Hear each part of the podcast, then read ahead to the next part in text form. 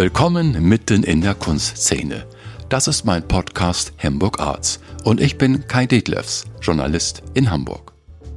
100 Jahre Josef Beuys, der Ausnahmekünstler, Aktivist, Provokateur, Visionär. Jeder hat zu Beuys eine Meinung. Mein Gesprächsgast war damals in den 70er Jahren dabei und das hautnah. Sigi Sander. Er war der Atelierassistent von Josef Beuys in der Kunstakademie in Düsseldorf. Heute lebt und arbeitet Sigi Sander in Hamburg als Kunsthändler und Galerist in seiner Galerie Multiple Box. Ich begrüße Sigi Sander. Zunächst frage ich nach deiner Galerie Multiple Box. Was genau machst du hier in der Admiralitätsstraße in Hamburg? Naja, ich bin hier seit, ich glaube, mittlerweile fast 24 Jahren und ähm, ich verkaufe hier also Kunst, eigentlich im Grunde genommen Kunst für jedermann. Das heißt also Kunst, die sich jedermann leisten kann, aber Kunst, die auch so vielfältig ist, oder beziehungsweise das Angebot ist so vielfältig, dass eigentlich für, für jeden etwas dabei sein sollte. Du handelst auch mit, sagen wir, zeitgenössischer Kunst.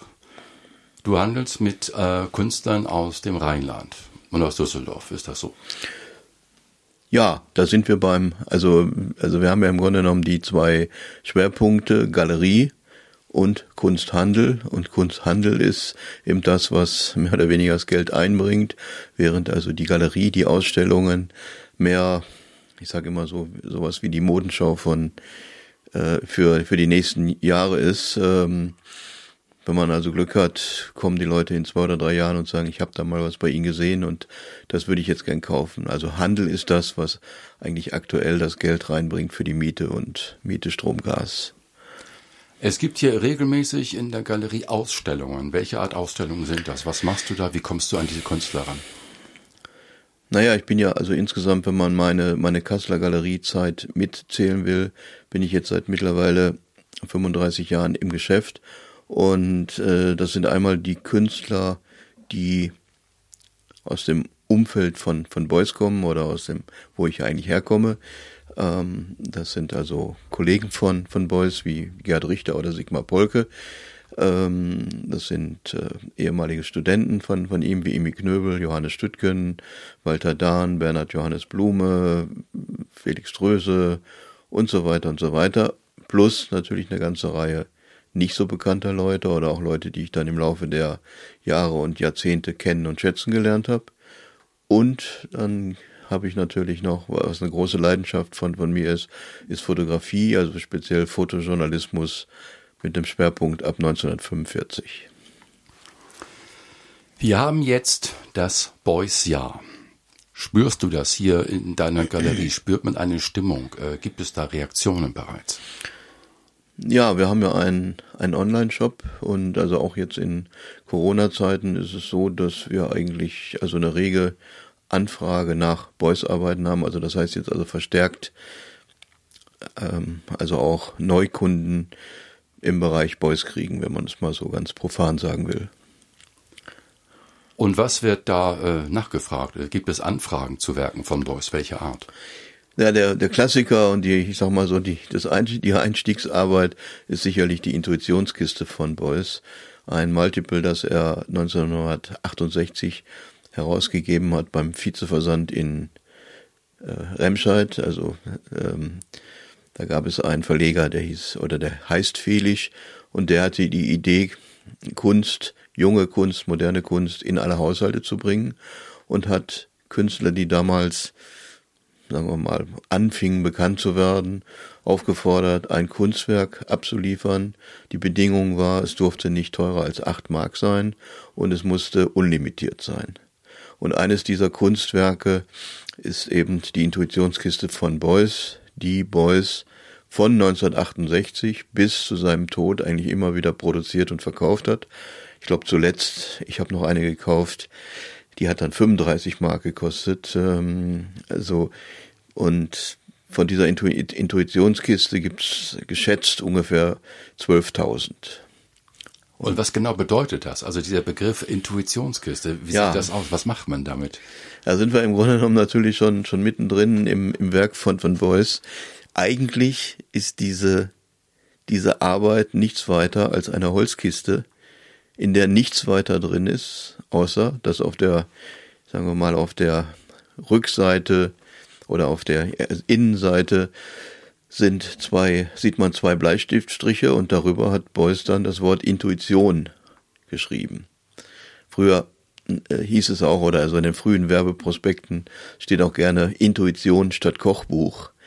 Und wir sind jetzt hier eigentlich schon mittendrin im, im Werk von Beuys, wo man sagt, ja Moment mal, äh, ich habe doch jetzt hier was gekauft und ich erwarte doch jetzt eigentlich von dem Künstler, dass er mir jetzt etwas liefert. Anstattdessen finde ich jetzt hier aber eine Aufforderung. Also ich fühle mich jetzt hier, äh, ich, sagen wir, ich, ich fantasiere jetzt mal ein bisschen, ich fühle mich hier plötzlich äh, aufgefordert, Intuition zu entwickeln. Ne? Und das ist eigentlich schon, also, also das, also sagen wir mal, ein wesentlicher, ein wesentlicher Aspekt in dem, wenn man sich mit, mit Boys beschäftigt, dass man da also nicht so als so ein stiller Genießer durchs Museum geht und sich so diese impressionistischen, expressionistischen Bildchen anguckt, sondern man ist sofort eigentlich drin und man ist dafür, man ist dagegen, man ist provoziert, man ist angesprochen, man ist abgestoßen und, und, und. Naja, und das ist im Grunde genommen, sagen wir mal, auch ein Teil der Intuitionskiste von, von Beuys. Also wer sich das kauft, hat damit irgendwie auch im Grunde genommen sich so eine Art, äh, wie soll man sagen, so eine ja, man könnte ruhig sagen, so eine so eine Pelz, so eine, so eine, so eine, so eine Laus ins Pelz äh, geholt, weil ähm, damit also auch ein, ein permanenter Dialog losgeht, also zwischen dem Käufer und Boys, aber auch natürlich zu, zu Leuten, die dann diese Intuitionskiste da vielleicht sehen und sagen, was hast du denn da gekauft? Was ist das denn für, für, für ein Ding? Gerade wie der Begriff, es ist ein Multiple. Äh, die Galerie heißt ja. Multiple, Multiple Box. Was genau bedeutet dieses Wort? Also Multiple ist einfach ein, äh, der, der Begriff im, also im, im, in der Kunst der Begriff für ein vervielfältigtes Kunstwerk. Also ganz streng genommen ist also ein Multiple, also es gibt Leute, die fordern, dass ein Multiple mindestens aus drei relativ gleichen Objekten bestehen muss und dass es möglichst dreidimensional ist. Ich persönlich oder auch, ich glaube auch, sagen wir mal sagen zu können, dass Beuys eigentlich alles als Multiple, als Vehikel, als Möglichkeit, eine Botschaft zu, zu weiterzugeben, verwendet hat. Und das, also beim Beuys fängt es mit einer simplen Postkarte an, die, ja, die er entsprechend gestaltet hat und die also auch etwas, also eine, etwas transportieren soll. Die äh, Interessenten, deine Kunden, die jetzt interessiert sind an diesem einen Werk dieser, äh, dieser Intuitionskiste. Ich meine, wie ist heute so die Wahrnehmung? Äh, wie, wie, wie wird Beuys gesehen, geschätzt, gewertschätzt oder eingeordnet? Ja, das kann ich natürlich jetzt schwer beurteilen. Also, weil ich bin ja so nah dran, dass mir so ein bisschen da auch die, ähm, die, die Distanz dazu fehlt. Also ich sehe natürlich, also es ist so, dass ich, also, also Beuys ist für, für mich auch unabhängig jetzt von, von diesem Beuys-Jahr oder dem 100. Geburtstag mein Brotkünstler. Das sage ich eigentlich ungerne, weil das natürlich so ein bisschen so der Bereich ist, auf den ich spezialisiert bin. Und es gibt natürlich heute andere Künstler, die mehr im Fokus der ähm, Leute stehen, die mit, also die Kunst als Geldanlage, als Wertanlage sehen äh, da ist Beuys nicht ganz so geeignet aus verschiedenen Gründen, über die wir vielleicht noch sprechen können, wenn das Interesse besteht.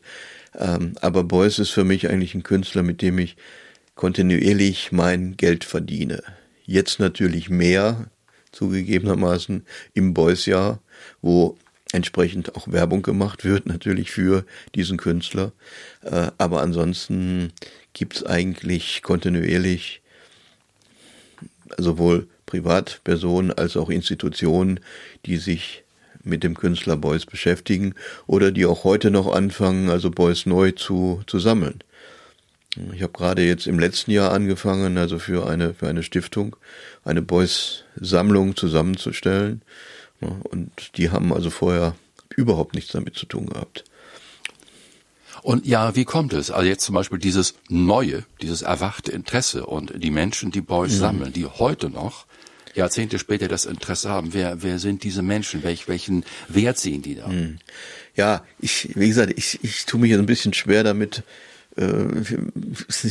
zu sagen, das sind die und die Menschen, weil ich, äh, also viele von denen kenne ich ja so gar nicht. Ich sehe halt nur, dass das Interesse an Boys nach wie vor groß ist oder jetzt natürlich, also auch durch die entsprechende Werbung, die jetzt natürlich überall läuft, noch größer ist. Aber es ist natürlich auch so wie eine, ja, wie man könnte, also man kann viele Aspekte nehmen. Man könnte auch sagen, es ist wie eine ungeklärte Frage.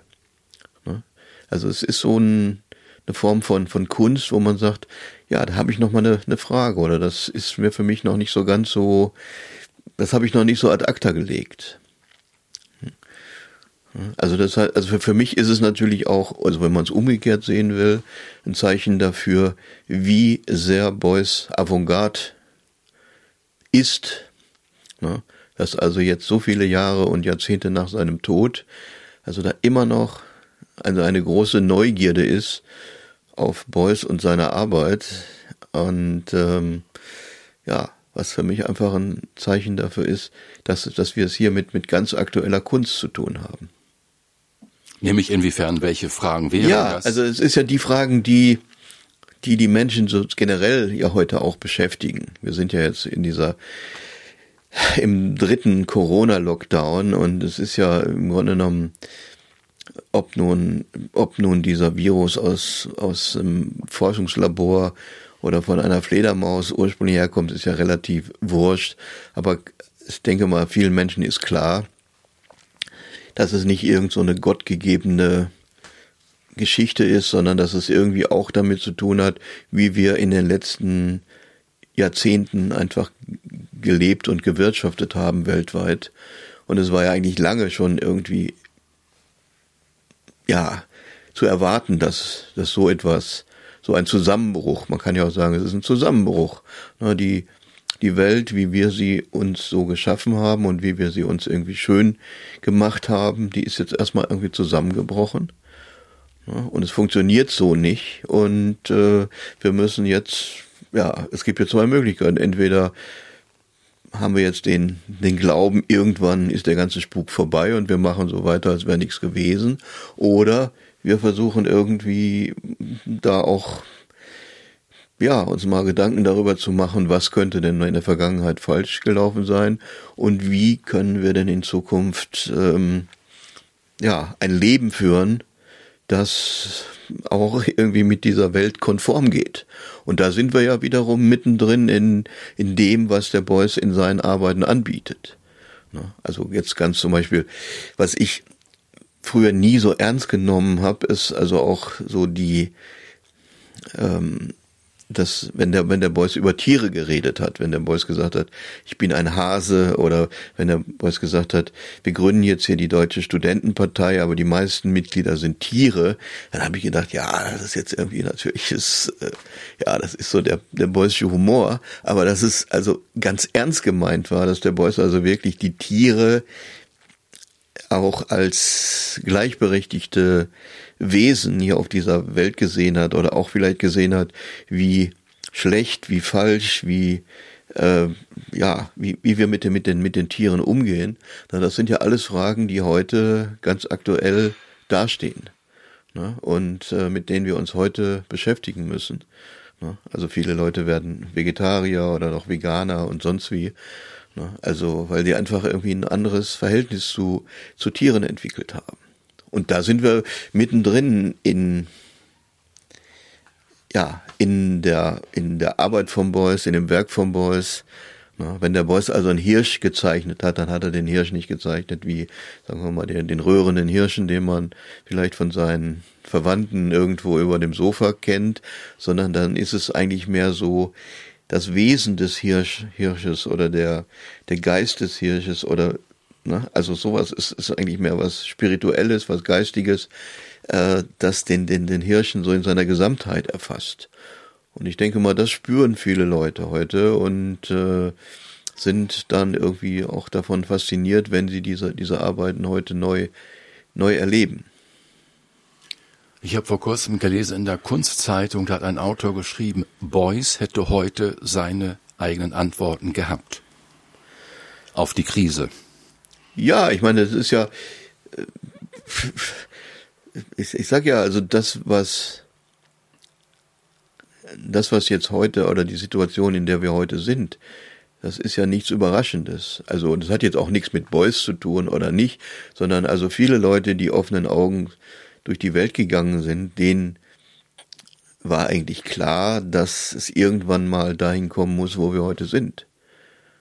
Und von daher, ja, ist er, ist, also ist natürlich, kann man sagen, ja, der Beuys hat das auch gesehen, aber ich denke mal, jeder, der irgendwo mit einem klaren Verstand und äh, ja, also nicht mit, mit Verblendung durch die Welt gegangen ist, dem war klar, dass wir früher oder später in, ja, in die Situation kommen, in der wir jetzt im Augenblick sind und wir müssen ja mal gucken, wie es danach dann weitergeht und so oder wie lang der ganze der ganze Spuk geht. Das ist insofern nichts Überraschendes, aber Beuys hat das natürlich schon also früh hat sich, wie soll man sagen, gespürt oder hat, sich einfach auch damit beschäftigt. Also man darf nicht vergessen, der Beuys ist ja nicht nur Künstler, sondern ursprünglich wollte der Beuys Naturwissenschaftler werden und hat sich dementsprechend eigentlich in, schon, in, schon in seiner Jugend als Schüler also sehr eben mit Naturwissenschaften beschäftigt und hatte also ursprünglich ja dann also eher den Plan, als Naturwissenschaftler zu arbeiten, denn als Künstler. Wenn man heute, wenn du heute zurückblickst oder aus dem spontan sagen müsstest, ähm, Joseph Beuys, ähm, was bleibt heute? Wie blickst du zurück auf Joseph Beuys? Was ist heute noch da? Kann man das so beantworten? Ja, also ich sag mal, es ist ja alles da. Also es ist auch, es ist auch heute noch so, dass ich das Gefühl habe, vieles von, von dem, was der Beuys da vor etlichen Jahren und Jahrzehnten gemacht hat, ist ja auch für, für mich heute noch ein Rätsel, weil ich das Gefühl habe, da ist die Zeit noch nicht reif dazu, um das richtig zu verstehen. Das klingt jetzt vielleicht ein bisschen mystisch oder geheimnisvoll, aber das ist eben das, was ich so faszinierend finde an Beuys, dass ich, dass ich, sagen wir mal, dass das, ähm, das Privileg habe, ja viele Sachen ganz häufig zumindest mal in Abbildung zu sehen und dass ich jetzt nicht einfach sagen könnte, das bedeutet jetzt das und das oder damit wollte der Beuys damals, was weiß ich, da und dagegen protestieren oder fordern, dass wir bla bla bla, sondern es ist einfach, es sind ja alles, es sind ja alles Rätselbilder, die da sind und die die einen ansprechen oder auch nicht ansprechen und aber die Sachen, die einen ansprechen, die sorgen ja auch dafür, dass man sich permanent damit beschäftigt. Also das ist ja wie gesagt so wie etwas, das ja, dass man irgendwo, dass, dass man selber so aufgenommen hat. Ne?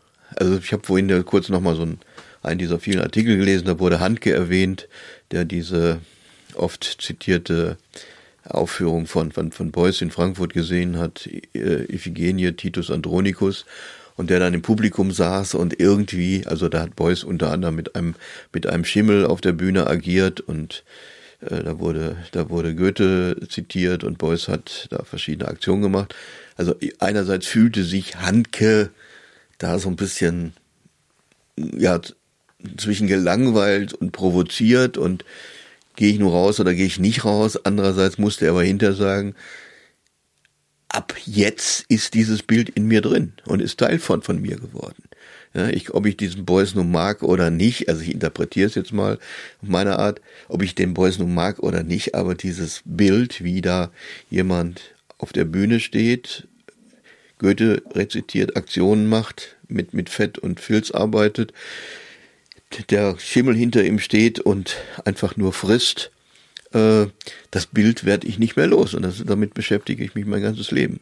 Und so geht's mir natürlich auch mit, mit ganz vielen Arbeiten von, von Beuys oder so. Oder ich entdecke vieles dann auch irgendwie neu, wo ich dann irgendwie denke, das ist mir ja nie so aufgefallen. Irgendwelche Details oder so. Also von, von, von daher ist für mich Beuys ein wahnsinnig spannender Künstler. Ne? Wenn ich irgendwo in so ein Museum reingehen würde, was ich ja leider viel zu selten tue, ich, und da, wär, da werden Beuys-Arbeiten, ich denke jetzt zum Beispiel an das Hessische Landesmuseum in Darmstadt, wo ja ein riesengroßer Block Beuys da ist.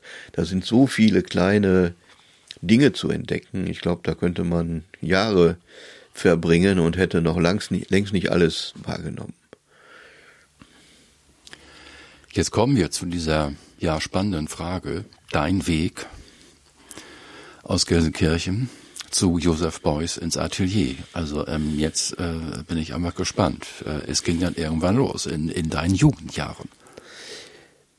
Ja, ich komme ja, ähm, ich komme ja aus dem aus dem tiefsten Gelsenkirchen, also auch, also nicht mal, also auch in Gelsenkirchen gibt's sowas wie, wie Blankenese, das wäre Gelsenkirchen-Bur. Nein, ich komme wirklich aus dem tiefsten äh, und sagen wir mal schlimmsten Gelsenkirchen, äh, aus Gelsenkirchen-Bismarck, was nicht weit von Gelsenkirchen-Schalke entfernt ist, was ja nur auch ein Arbeiterstadtteil äh, war. Also, und ich, ähm, also ich bin Jahrgang 57 und ich bin dann in diese Zeit reingerutscht, wo die SPD meinte, auch Arbeiterkinder sollten das Recht haben, studieren zu können. Und so habe ich es dann auch geschafft, ähm, aufs Gymnasium zu kommen. Und ähm, ja, hatte da zunächst also den als ersten Kunsterzieher, was ich aber nie so richtig begriffen, also oder, oder erst später richtig begriffen habe, schon schon einen schon einen Beuys Freund und Sammler als Kunsterzieher, den Franz Josef van der Grinden, der jetzt gerade gestorben ist. Und als der keine Lust mehr hatte, jeden Tag vom schönen Niederrhein nach Gelsenkirchen zu fahren, da hat er den Beuys gefragt, ob er nicht jemanden in, von seinen Studenten weiß, der bereit ist, nach Gelsenkirchen zu gehen. Beuys hat das so weitergegeben an seine Studenten und die haben alle nur äh, vertreten an die Decke geguckt oder weggeguckt und ausgerechnet sein, sagen wir mal, sein, ich sag mal so, sein, äh, also der Student, mit dem er so am meisten gemacht hat, der auch so, ja, man kann sagen, so eine Art Ghostwriter von, von, von Beuys war, also der also auch viel im Sinne von Beuys und mit Beuys und für Beuys gemacht hat, Johannes Stüttgen, der hat dann, nachdem er sich ein bisschen Bedenkzeit einberaumt hat, gesagt, gesagt, okay, ich mach das. Und ist dann nach Gelsenkirchen gegangen, sehr zu sagen wir mal, zum Entsetzen von, von Beuys wiederum, der natürlich jetzt da also seinen einen wichtigen Mitarbeiter ver verloren hat. Aber Johannes Stüttgen hat sich dann bereit erklärt, nach Gelsenkirchen zu gehen.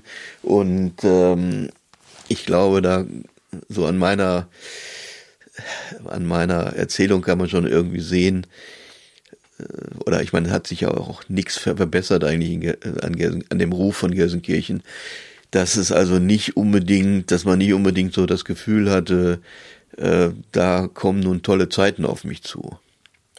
Aber ich hatte eben das Glück, dass dann also dieser junge Künstler Johannes Stüttgen, ehemals Meisterschüler von Beuys, gesagt hat, ich mache das, ich gehe jetzt einfach mal, ich hole meine eigene Schulzeit, die ich als die die ich als sehr schön erlebt habe, nochmal nach und erkläre mich jetzt bereit, neun Jahre lang die nächste Schülergeneration an Kunst heranzuführen.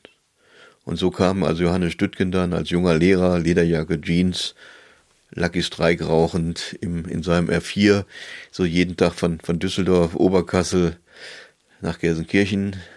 Und ja, wir als Schüler, die bislang also eigentlich nur mehr mit mit Lehrern zu tun hatten, die mehr so an die Feuerzangenbowle erinnerten und die also auch irgendwie noch so ein bisschen, also antiquiert wäre, glaube ich, noch ein Kompliment waren. Ähm, also für uns war das natürlich, als da plötzlich so ein so ein, so, so ein junger Typ da stand äh, und uns irgendwie auch, sagen wir mal, in einer gewissen Form ernst genommen hat. Das war irgendwie zunächst mal also eine völlig unglaubliche Geschichte. Ne? Ja, inwiefern? Wie war das ja, in diesem Kunstunterricht? Was, was ist? Es war ja geschehen? so, dass man im Grunde genommen ähm, so ein, so ein traditioneller Schulunterricht äh, geht ja einfach so, jetzt hat man zwei Stunden Deutsch, der, der, der Lehrer gibt ein, der Lehrer oder der Lehrplan, ich gebe ein Thema vor, dann wird das durchgekaut. Bums. Kannst du es oder kannst du es nicht. Ne? Die nächste Englisch, so, zack, zack, wir sind jetzt da und da, kannst du es, kannst du es nicht. Hast du es gelernt, hast du es nicht gelernt. Hast du deine Schularbeit gemacht oder hast du es nicht gemacht. Also du selber als Person, du spielst ja gar keine Rolle, sondern du spielst ja nur quasi am Ende eine Rolle. Hast du dein Soll erfüllt oder nicht? Ne? Bei Johannes Stüttgen im Kunstunterricht war es also plötzlich anders, dass wir im Grunde genommen, wir kamen da so mit unseren Bildchen hin, also wo wir gedacht haben, ja, wir müssen jetzt hier mal, also je mehr wir hier abliefern und je mehr wir so Produktivität, Aktivität dokumentieren, desto besser sind die Noten der hat sich diese Dinger, also hat nicht nur geguckt, ah ja, der hat irgendwie 20 Bilder gemalt in einer Woche, der hat 30 Bilder gemalt in einer Woche, also kriegt der eine Eins und der kriegt eine Zwei, sondern der hat sich die Dinger angeguckt und hat gesagt, ja, schön oder hm, das ist nicht so schön, ne, und hier und hat plötzlich die Sachen, die wir einfach nur so, ich sag mal, ich will jetzt nicht sagen hingeschmiert haben, aber die wir ohne uns groß was dabei zu denken gemacht haben, ne, der nimmt die plötzlich und äh, spricht mit uns darüber. Das war eine völlig neue Erfahrung und gibt uns Tipps und sagt, ja, guck mal da, das Blau ist doch ganz schön und mhm, und so und man könnte da auch mal so und hast du nicht mal Lust, so das Gegenteil dazu machen und und und. Da sind wir natürlich erstmal aus allen Wolken gefallen, weil wir gedacht haben, was ist denn hier los? Ne? Plötzlich sind sind wir gefragt, also wir wir als als Einzelperson, als als Mensch, ne? wir wir kleinen was weiß ich, äh, Quartaner oder, oder Tertianer, Untertertianer oder so, plötzlich, plötzlich nimmt uns jemand als Mensch wahr und sagt, du, toll, wunderbar, guck mal, mach doch mal dies, mach doch mal das. Ne? Und das führte dann dazu, dass wir alle so große Lust auf Kunst kriegten, dass wir einfach gesagt haben, wir wollen mehr als diese zwei Stunden Kunst, die, die man jetzt hier so, so traditionell im, in, der, in der Woche bekommt. Und ähm, wir hatten das große Glück, dass dann eben auf dem Schulhof standen so Holzbaracken, also so Behelfsunterrichtsbaracken, die noch aus der Nachkriegszeit standen und wo immer gesagt wurde, ja, ja, die werden demnächst abgerissen und dann kommt da eine große Schwimmhalle oder eine große Sporthalle hin. Die konnten wir uns äh, unter den Nagel reißen und dann haben wir nachmittags äh, zweimal in der Woche nochmal freiwillig Kunstunterricht gemacht. Und zwar nicht nur zwei Stunden, sondern quasi von, von nachmittags bis, bis in den Abend rein. Und das führte dann dazu, dass auch ganz viele, ähm, ganz viele Leute von anderen Schulen oder auch Leute, die, die vielleicht berufstätig waren oder so, dass die gesagt haben, oh, das ist interessant, da, da passiert ja was, da gehen wir mal hin. Und so haben wir dann, ja, einfach angefangen, da auch unsere eigene Schule zu machen nachmittags und haben uns auch natürlich auch überlegt, ja, warum gehen wir hier so gerne hin und warum, also warum gehen wir nachmittags so gerne in die Schule und warum gehen wir vormittags so ungerne in die Schule. Ne?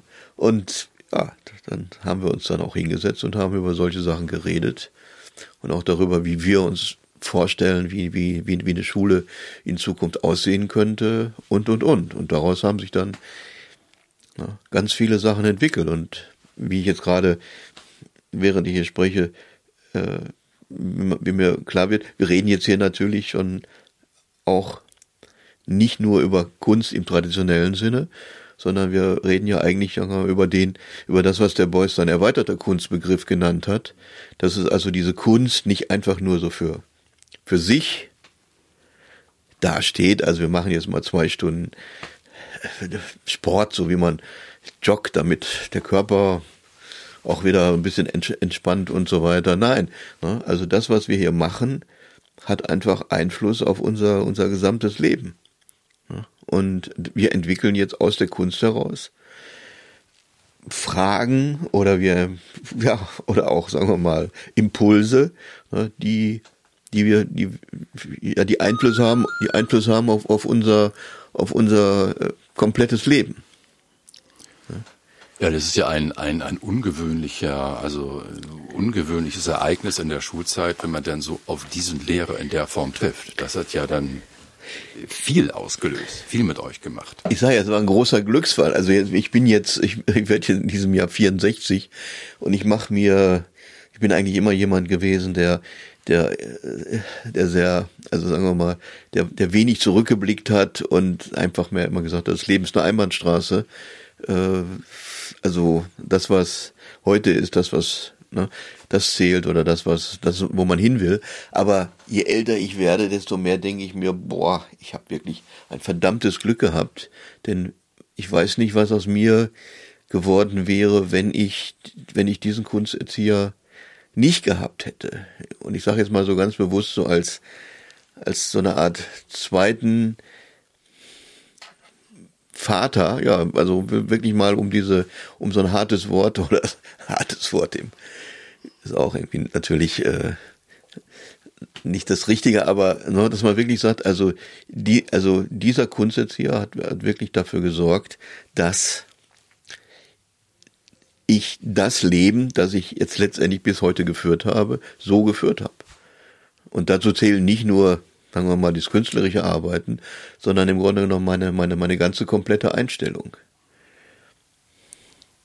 Nämlich inwiefern? Was heißt die ja, Einstellung? Also Einstellung jetzt sagen wir mal in, in einem ganzheitlichen Denken zum Beispiel. Dass man irgendwas einem irgendwo klar ist, dass alles irgendwo miteinander zusammenhängt, dass wir, was weiß ich, ein, äh, sagen wir mal, Welt, also das sind jetzt alles so Banalitäten, dass wir also, äh, also dass, wenn heute irgendwas produziert wird, dass die ganze Welt damit zu tun hat. Ne? Als wir hier am Rödingsmarkt, da hatten wir im letzten oder im vorletzten Jahr hatten wir eine riesen Baustelle, die, die, die, die Straßen wurden nicht fertig und hier, hier in Hamburg ist ja immer so, so schön, das ist ja wie auf dem Dorf, dann fragt man mal, dann fragt irgendjemand mal in der Zeitung oder sonst wo nach. Ja, dann heißt es, wir haben Lieferprobleme, weil die, weil bestimmte Steinplatten in China nicht rechtzeitig oder geliefert werden können. Na, dann denkt man sich, meine Güte, müssen denn jetzt wirklich hier, also, also müssen die Leute in China Gehwegplatten machen oder, oder was weiß ich, damit wir hier na, hier über, über, über den Bürgersteig gehen können. Aber so, so ist einfach die Situation. Ne, oder jetzt haben wir diese, diese Geschichte mit dem, mit dem Schiff im, im Suezkanal, äh, das sich da quergelegt hat und nichts geht mehr. Ne? Da ist die, die gesamte Weltwirtschaft ist irgendwie nagelegt, äh, ist, ist irgendwo äh, lahmgelegt. Und äh, wenn man sich darüber im Klaren ist, dass es eben nicht egal ist, was irgendwo auf der Welt passiert und naja, was habe ich damit zu tun? So dieser, dieser, dieser lockere Spruch, äh, ob da in China ein Sack Reis umfällt oder nicht, was juckt es mich? Ja, natürlich juckt es mich. Ne? Also gerade, ich meine, ne, das hat alles ja miteinander zu tun, dass man begreift, also wie, wie alles miteinander zu, zu tun hat. Ne? Wenn wir jetzt, wenn, was weiß ich, also man, ey, mir fällt jetzt gerade ein, Insekten sterben. Ja, man kann sagen, ist doch gut, dass diese, dass diese Viecher einen, wenn man abends grillt äh, im, im Garten, dass die einen nicht mehr nicht mehr stechen. Aber wenn, ne, wenn, wenn, wenn, wenn die Insekten plötzlich nicht mehr da sind, dann bricht ja alles zusammen. Also die Insekten sind ja irgendwo ein Teil unseres eigenen Organismus. Ja? Wenn, wenn, wenn, wenn die nicht mehr da sind, bricht der gesamte Lebensraum zusammen und, und äh, früher oder später geht alles zugrunde wenn die Bäume nicht da sind. Also wenn also ne, als als Außenorgan des Menschen, als als als als als eine Art erweiterte Lunge, ja, geht gar nichts. Ne? Und darüber muss man sich ja im im im Klaren sein. Und das waren wie ich sehe, auch die Gedanken damals von Josef Beuys. Ja, natürlich. Das steckt ja alles so, ja. das steckt ja alles so äh, letztendlich in in so einer kleinen Zeichnung oder in so einem Aquarell von Beuys drin oder auch im natürlich in dem in dem Gesamtwerk, ne, dass man sich ähm, also das ist jetzt so ein bisschen äh, weit hergeholt erstmal, aber wenn man sich so im Detail damit beschäftigen würde, so mit einzelnen Arbeiten, würde man das eigentlich überall wiederfinden. Also auch so ein, also wie gesagt, ich habe vorhin schon den Begriff genannt, erweiterter Kunstbegriff. Das heißt also ein Kunstbegriff, der also nicht nur innerhalb seiner Schranken oder sagen wir mal innerhalb eines Museums, einer Galerie oder einem privaten Haus da ist, sondern der einfach ähm, Einfluss, Einfluss hat aufs, aufs gesamte Leben.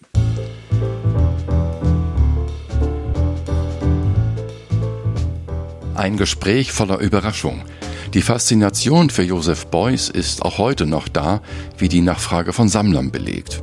Ein Beispiel ist die Intuitionskiste, ein sogenanntes Multiple, eine kleine Holzkiste, die im Betrachter Intuition wecken möchte.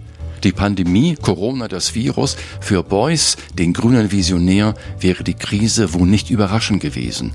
Und auch sein Engagement für das Wohlergehen der Tiere macht Beuys bis heute aktuell. Auf meinem Blog hamburgarts.de findet ihr Fotos und Videos zu Joseph Beuys.